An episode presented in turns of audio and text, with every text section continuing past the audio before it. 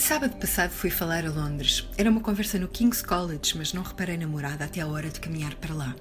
Quando copiei o endereço para o Google Maps, dizia Bush House, sem número, na rua Aldwych. Ao chegar lá, percebi porque não tinha número. É um edifício histórico, classificado, impossível confundir. E só ao entrar entendi onde realmente estava. Agora, aquele edifício é parte do King's College, sim, integrou recentemente o campus histórico desta universidade. Mas durante 70 anos foi a sede da BBC, a mais lendária das rádios. Concretamente entre 1941 e 2012, como diz a plaquinha redonda na fachada que depois fui ler.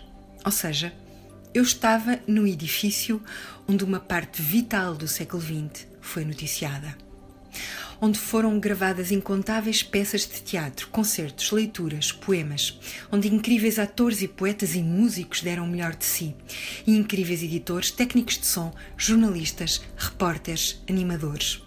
E quantos entrevistados ao longo das décadas? Quantos correspondentes em quantos lugares do mundo? O mundo. Um mundo. Quem tenha uma relação forte com a rádio, quer tenha trabalhado nela ou participado nela ou só a ouça, pode entender isto. Os lugares onde a rádio aconteceu guardam uma memória, mas não só. Uma presença, uma energia. Aquelas paredes, aquelas escadas, por mais obras e modificações que tenham acontecido, guardam a força do que aconteceu como inspiração e como promessa. Sabendo isto, não saímos de lá como entramos. Um pouco de história. O nome Bush House não tem qualquer relação com a família dos políticos Bush, mas tem uma relação com os Estados Unidos, sim.